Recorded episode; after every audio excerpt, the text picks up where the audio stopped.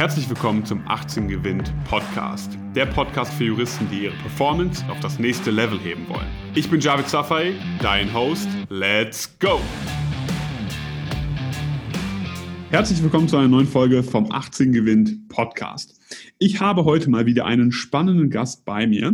Sie ist Partnerin bei Baker McKenzie in Düsseldorf, Teil der Young Global Leaders des Weltwirtschaftsforums, von Kapital zu einer der 40 unter 40 ausgezeichnet. Ich könnte jetzt noch sehr viele zusätzliche Auszeichnungen aufzählen. Das würde aber so ein bisschen den Rahmen sprengen. Sehr, sehr beeindruckend. Herzlich willkommen, Frau Anahita Thoms. Herzlichen Dank für die Einladung. Ja, sehr gerne. Frau Thoms, erstmal zu Beginn. Ähm, Thema Karriere. Sie sind aktuell Partnerin bei Baker McKenzie in Düsseldorf, leiten dort unter anderem die deutsche Praxisgruppe für Außenwirtschaftsrecht. Wenn wir jetzt mal einen kurzen Blick zurückwerfen auf die Ausbildung, auf die juristische Ausbildung, hat sich die steile Karriere bei Ihnen bereits während der Uni abgezeichnet oder wo kam dieser Drive her? Also ich glaube nicht, dass jemand irgendwie vorhersehen kann, ob er Partnerin in einer Großkanzlei wird. Das war mit Sicherheit nicht meine Ambition, als ich angefangen habe, Jura zu studieren. Mhm. Aber es ist natürlich so, wenn man ein paar Jahre dann dabei ist und Associate ist und es einem Spaß macht, das Feedback passt, dann fängt man natürlich an, darüber nachzudenken, ob das vielleicht der natürliche nächste Schritt ist. Und so war das dann bei mir. Okay. Und das heißt, Sie haben gesagt, juristische Ausbildung, Referendariat. Hatten Sie im Referendariat schon Kontakt zu den entsprechenden Arbeitgebern? Ja, ich war im Referendariat schon bei einer Großkanzlei, sowohl in Düsseldorf als auch in London, habe mir das genauer angeschaut. Das waren aber auch wirklich meine ersten Berührungspunkte mit einer Großkanzlei. Und es hat mir, das Internationale hat mir unheimlich Spaß gemacht. Die Zusammenarbeit mit exzellenten Kollegen hat mir unheimlich viel Spaß gemacht. Und dann war natürlich die Frage, was sind die Alternativen? Und wenn man dann so, so äh, in diesen Themen äh, reinkommt, die, die man spannend findet und die Kollegen sind so, so klasse, dann ist es natürlich so, dass man relativ schnell die Entscheidung trifft, das möchte ich auch gerne, das möchte ich gerne auch als Associate erleben. Mhm. Und der Rest ist ein wenig Geschichte, ja. Ja, okay, das ist natürlich immer eine Riesenfrage des Teams. Ich habe es auch schon sehr oft gesehen, dass Leute irgendwo hingehen und sagen, ah, es hat mir nicht so gefallen, es hat mir gefallen. Es hängt halt maßgeblich mit den Menschen zusammen, mit denen man dann am Ende des Tages auch arbeitet, ne? die, die Erfahrungen, die man da sammelt. Ähm, Sie haben jetzt natürlich neben all dem, also äh, vielleicht können Sie uns da auch einen Einblick geben, neben Studium, Ref und so weiter auch ähm, sich gesellschaftlich engagiert. Ähm, das ist natürlich für viele Leute immer eine schwere Sache zu sagen, ich habe keine Zeit, ja, dass die Zeit rennt mir davon, ich muss so viel lernen. Wie haben Sie das damals äh, alles unter einen Hut bekommen? Ich glaube, das Thema Zeit ist immer ein Thema, das uns alle berührt. Davon haben wir viel zu wenig und, und tatsächlich auch jetzt als Mutter von zwei Kindern, muss ich sagen, da, davon kann man eigentlich nicht genug haben, Zeit. Aber ich denke, dass manche äh, haben aufwendige Hobbys, also die laufen Marathon, sage ich immer mhm. wieder, oder die Golf. Äh, ich habe eine Passion für gesellschaftliches Engagement. Es ist mir unheimlich wichtig. Ich finde, es, es macht mich zu einem runderen Menschen und ich könnte mir gar nicht vorstellen, das nicht zu tun. Das heißt, glaube ich, das ist meine Motivation, das ist der Hintergrund. Mhm. Und die Zeit nimmt man sich dann entsprechend auch, genauso wie manche sich wirklich Zeit nehmen, ins Fitnessstudio zu gehen, was ja auch richtig und wichtig ist. Ich habe früher extrem viel Sport mhm. gemacht. Das ist so My only regret, dazu kommt leider nicht äh, häufig genug. Aber jetzt wissen Sie auch schon, wo, wo, ich meine Zeit leider nicht mehr so viel investiere wie früher. Aber es ist äh, so, dass ich mich sehr, äh, sehr intensiv einsetze für unterschiedliche Belange, sei es die deutsch-amerikanische Freundschaft im Rahmen der Atlantikbrücke, sei es äh, für Kinderrechte, bei UNICEF oder, oder dem World Economic Forum im Rahmen des Young Global Leaders Programmes. Das sind äh, vielseitige, unterschiedliche Projekte, die ich da begleiten darf. Und es macht mir aber auch Freude. Und tatsächlich ist es so, dass ich versuche, immer so ein bisschen das Berufliche mit meinem gesellschaftlichen Engagement zu vereinen. Mhm. Und das natürlich, da, da sind Synergien da, die äh, zeitsparender natürlich auch sind, wenn man sich mit einem Thema beruflich extrem gut auskennt, zum Beispiel im Hinblick auf Due Diligence der Lieferketten, dann ist es natürlich auch einfacher, äh, sich dann auch noch gesellschaftlich da einzusetzen. Mhm. Für junge Juristinnen und Juristen, die jetzt gerade zuhören und sagen, ja, gesellschaftliches Engagement, da kann ich kann mir schon vorstellen, ich hätte Lust eigentlich noch was zu machen, aber ich weiß nicht genau, wo ich ansetzen. Also irgendwie nicht so greifbar. Wo kann ich denn jetzt helfen? Hätten Sie da vielleicht so ein, zwei Gedanken, die man da mitgeben könnte? Ja, also ich hätte leider sehr viele Gedanken äh, und Ideen und Vorschläge. Ja. Ich glaube, als Jurist ist es natürlich so, dass zum Beispiel ähm, die American Bar Association ein unheimlich äh, guter Start ist. Und das habe ich auch gemacht. Ich habe mich da in der, im Komitee für Exportkontrollrecht und Sanktionsrecht eingebracht und mich da organisiert und dadurch natürlich auch sehr viel mitbringen können ähm, aufgrund meiner internationalen Perspektive, aber auch dort unheimlich viel gelernt. Ja, mhm. das ist natürlich auch der, der, der Punkt, dass man als junger Jurist sich äh, Organisationen suchen sollte, für die man brennt, aber auch wo man viel lernen kann. Mhm. Wo, wo kam bei Ihnen jetzt besonders das Interesse für das Deutsch-Amerikanische her? Vielleicht können Sie uns da auch einen Einblick geben. Also ich war als äh, Schülerin auf der High School in Amerika, in Atlanta. Ja, war dann, habe dann drei Jahre lang, dreieinhalb Jahre lang in den USA gearbeitet als Rechtsanwältin mhm. in einer Großkanzlei ich habe äh, dort natürlich unheimlich viele Begegnungen gehabt, die, die mich nachhaltig geprägt haben. Äh, der, der, also persönliche, aber auch, auch berufliche Erlebnisse. Und das äh, verbindet mich sehr stark mit den USA und, okay. und bis, bis, bis ähm, ist natürlich auch, mein, mein Mandantenkreis zum Beispiel ist auch sehr, sehr US-amerikanisch geprägt. Mhm. Und äh, das wird ich, äh, ein Leben lang so bleiben und deswegen engagiere ich mich auch gerne und, und sehr leidenschaftlich weiterhin bei der Atlantikbrücke. Ja, super. Also zu der Atlantikbrücke werden wir gleich nochmal kurz übergehen, damit Sie dann noch ein bisschen erläutern können, was das konkret ist. Aber wir hören schon raus, wenn man sich irgendwo engagieren will, so eine gewisse Affinität für Themen, ja, wo man sagt, da engagiere ich mich jetzt, ähm, weil ich so schon sowieso ein grundlegendes Interesse habe, das ist natürlich immer super.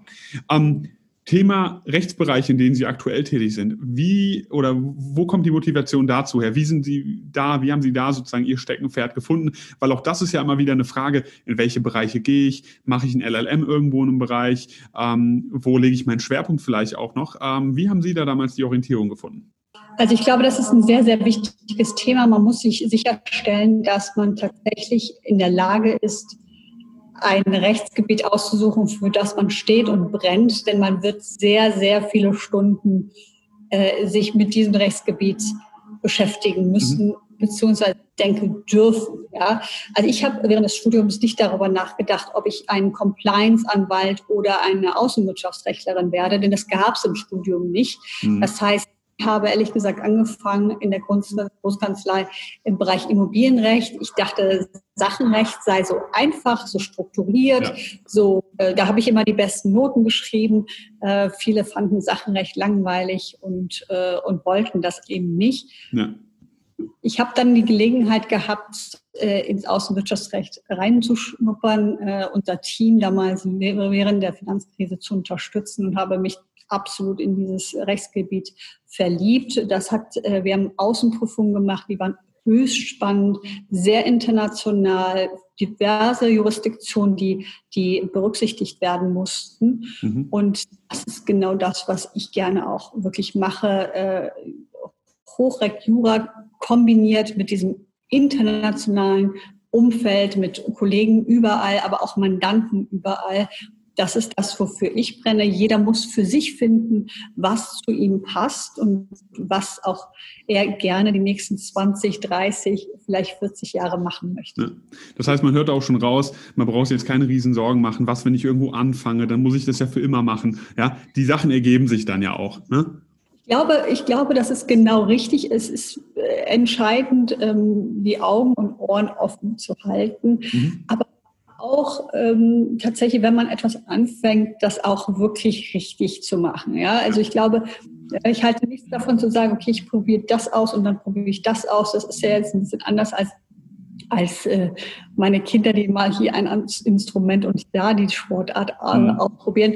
Aber auf keinen Fall ist es so, dass wenn man unglücklich ist mit einem, einer Kanzlei oder einem, einem Rechtsgebiet, dass da, da für immer äh, quasi äh, dort bleiben muss, sondern im Gegenteil, es öffnen sich Türen. Und mhm. manchmal muss man besonders mutig sein und die Chancen ergreifen.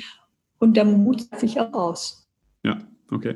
Mutig sein, einfach mal machen, ja, und probieren und auch mal nicht so leicht aufgeben, ist auch oft so ein Thema, dass man nicht sagt, ich, ich, ich schnupper mal hier ein bisschen rein, dann mal hier und dann mal hier und legt sich nicht fest, sondern auch mal mutig sein und sagen, ist gerade aus meiner Komfortzone raus, aber ist gerade vielleicht genau das Richtige für mich, einfach da mal mehr zu lernen.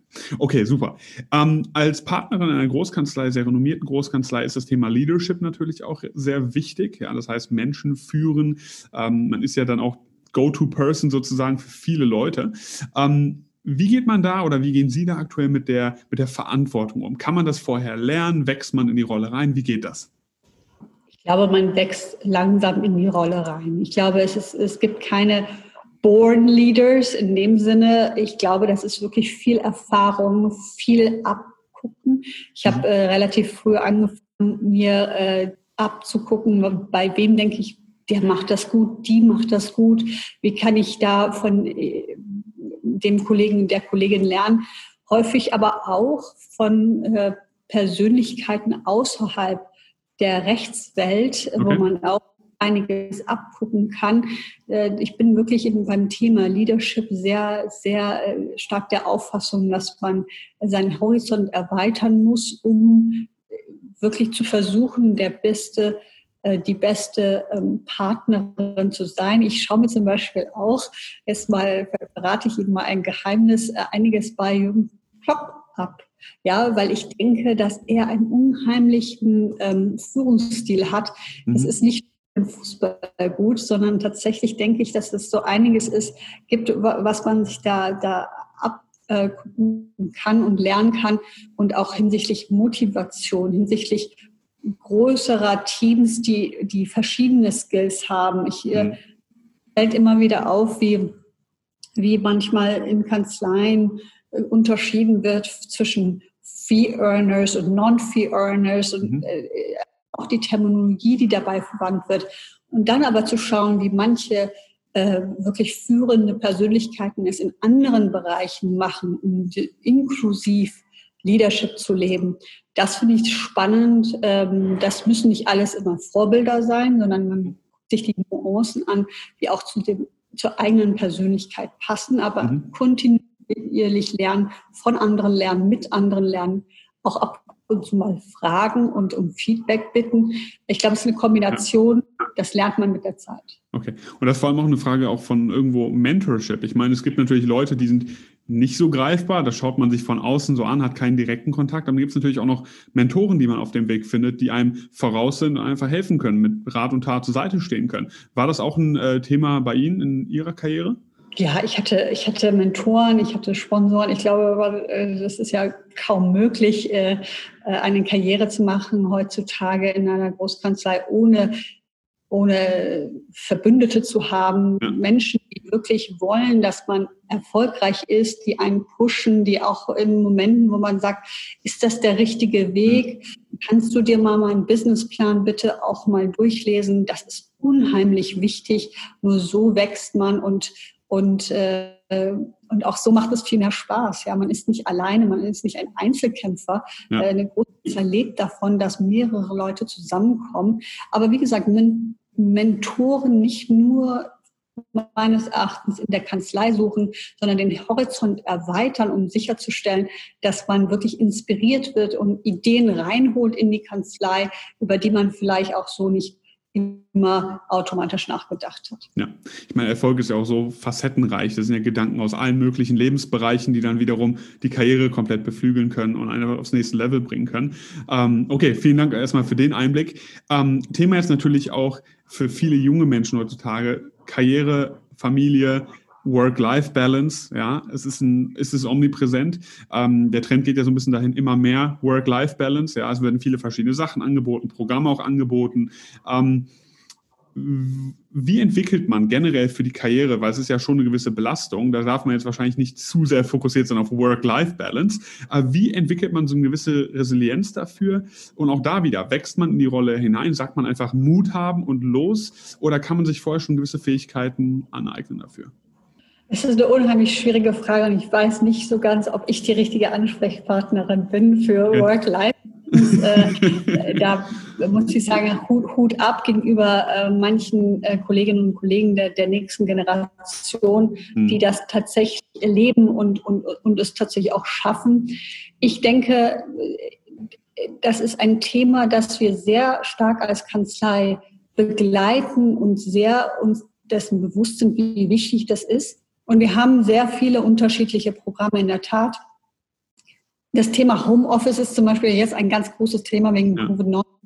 Aber das hat uns schon vorher beschäftigt. Und diese Flexibilität ist, glaube ich, ein, ein sehr, sehr wichtiges Thema, was wir schon mhm. sehr bekannt haben und sehr stark adressieren. Zum Beispiel wirklich die Möglichkeit, von wo auch immer zu arbeiten, ist etwas, was uns sehr wichtig ist. Und da merkt man, das ist vielleicht nicht Work-Life-Balance im perfektesten Sinne, mhm. aber es gibt den, den Mitarbeiterinnen und Mitarbeitern Flexibilität. Und das ist das, was ich immer wieder von Eltern vor allem höre, ja. die sagen, ich möchte gar nicht vielleicht ein Alternative Track.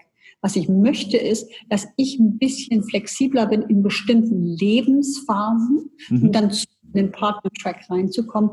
Oder was ich möchte ist, dass ich meinen Alltag ein bisschen flexibler gestalten kann. Es gibt Leute, die gerne sonntags arbeiten, ja. ja, das, ja.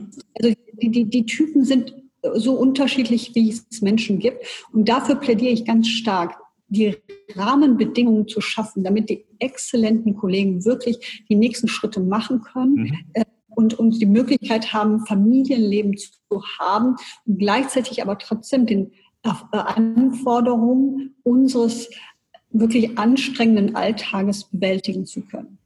Okay, das heißt einfach Flexibilität ähm, sorgt allein schon für eine gewisse Freiheit und für eine gewisse Balance äh, per se. Ja, ähm, es ist wichtig zu wissen und man muss natürlich auch, jeder muss für sich wissen, worauf lege ich natürlich auch mehr Wert. Ja, das ist natürlich auch eine Frage, wenn man sagt, ich möchte optimieren auf Freizeit und Flexibilität und parallel eine krasse Karriere hinlegen, ist wahrscheinlich etwas schwierig.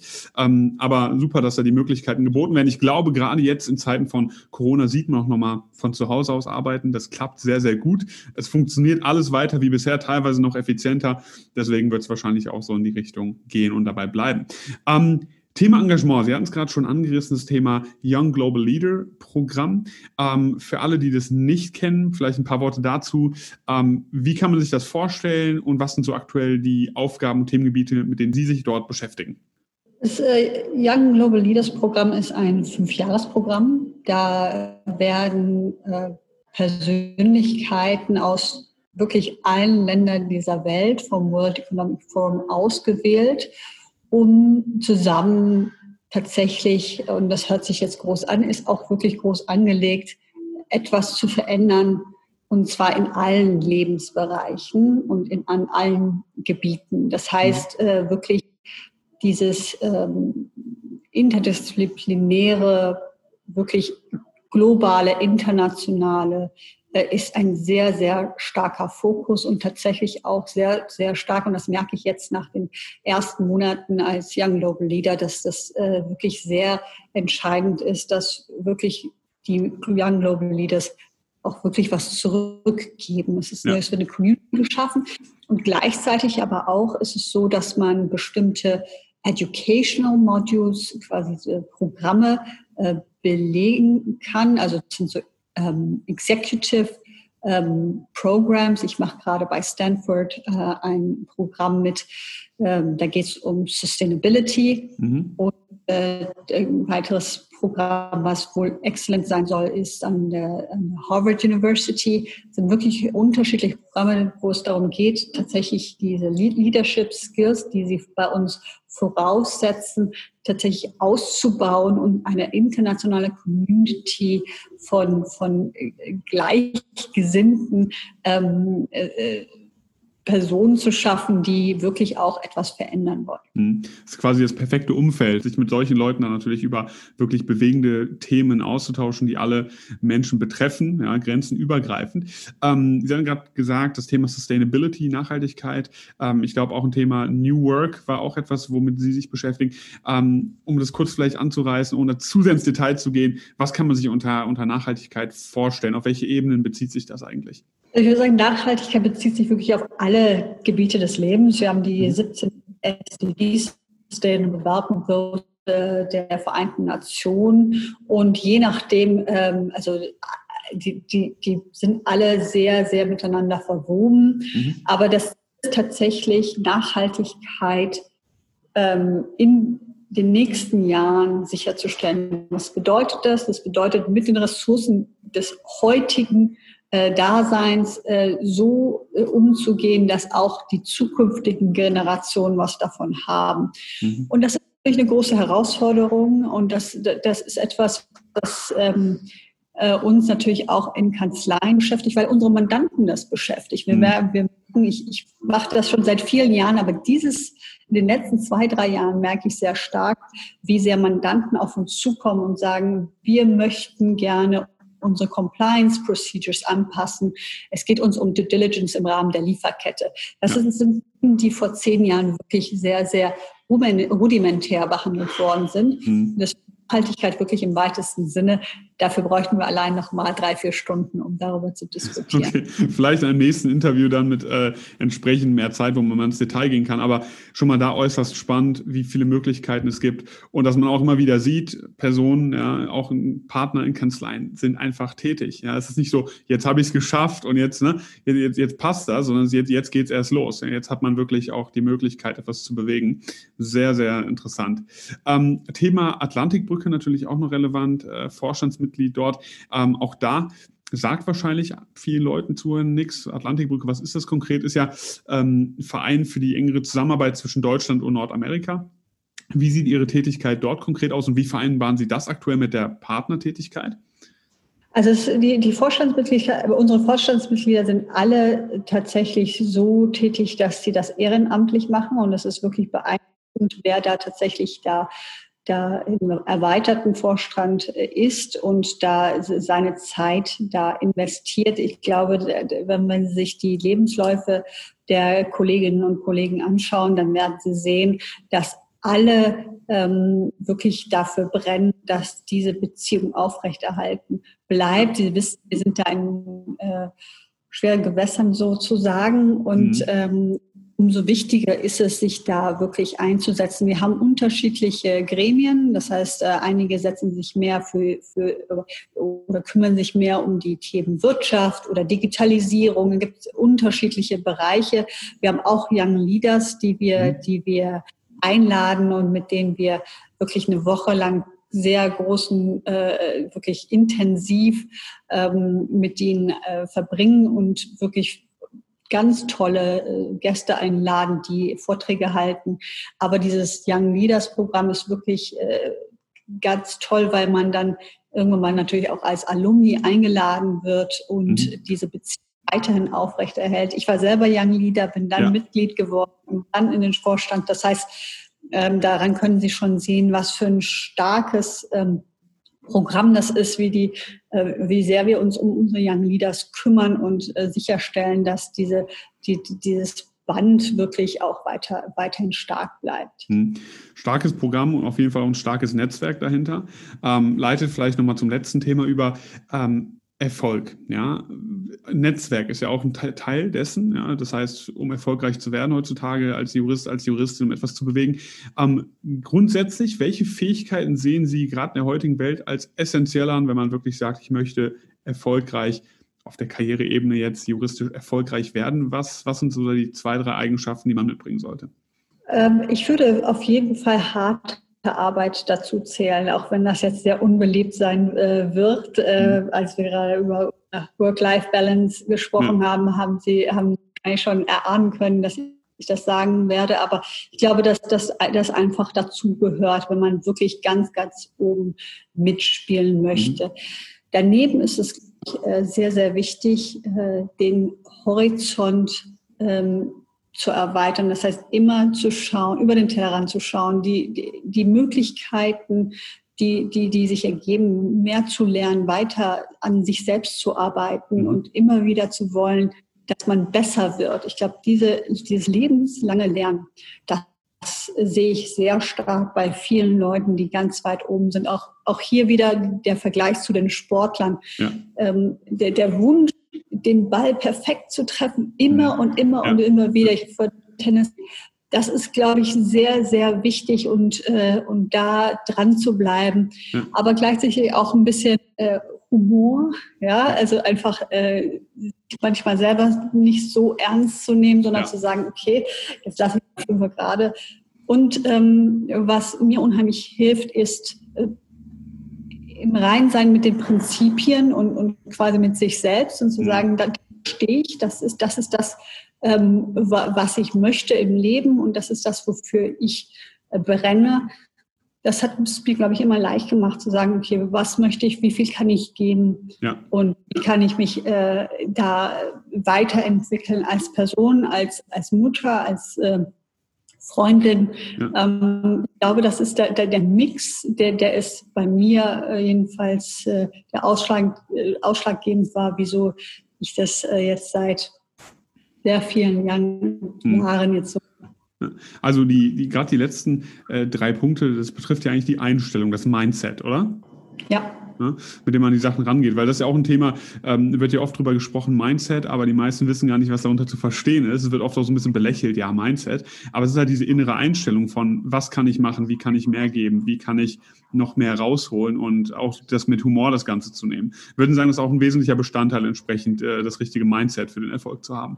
Ja, absolut, äh, stimme ich vollkommen zu. Ich glaube, dass die Einstellung äh, unheimlich viel ausmacht, äh, gerade auch das positive Denken äh, aus, aus, äh, aus Situationen lernen zu wollen, wenn man mal einen Fehler macht, den, einen Fehler einzusehen, zu sagen, das mhm. war ein Fehler, ich mache das jetzt beim nächsten Mal ja. besser, anstatt zu sagen, ich mache hier keine Fehler, das gibt es einfach gar nicht. Das erlebe ich zu häufig bei bei jüngeren Kolleginnen und Kollegen, die irgendwie versuchen, irgendwie einen, einen Fehler, ähm, ich will nicht sagen zu vertuschen, aber nicht, nicht äh, einfach offen anzusprechen. Das ist ein Fehler. Ich glaube, es ist, es, es ist gut, sowohl in der Beziehung zu den Kolleginnen und Kollegen als auch zu sich selbst zu sagen, ich habe hier was nicht so gemacht, wie ich das machen sollte. Ja. Ich arbeite jetzt daran und ich mache es beim nächsten Mal besser. Okay, das ist also die richtige Einstellung, die man mitbringen sollte. Ähm, ja, vielen Dank für diese Einblicke in Ihre Arbeit, in Ihre Karriere, in Ihren Werdegang. Ich denke, das ist genau der richtige Impuls für die Menschen, die gerade zuhören, nochmal zu sagen, jetzt nochmal ein bisschen Gas geben, nochmal ein bisschen arbeiten. Ja, es fügt sich dann entsprechend alles.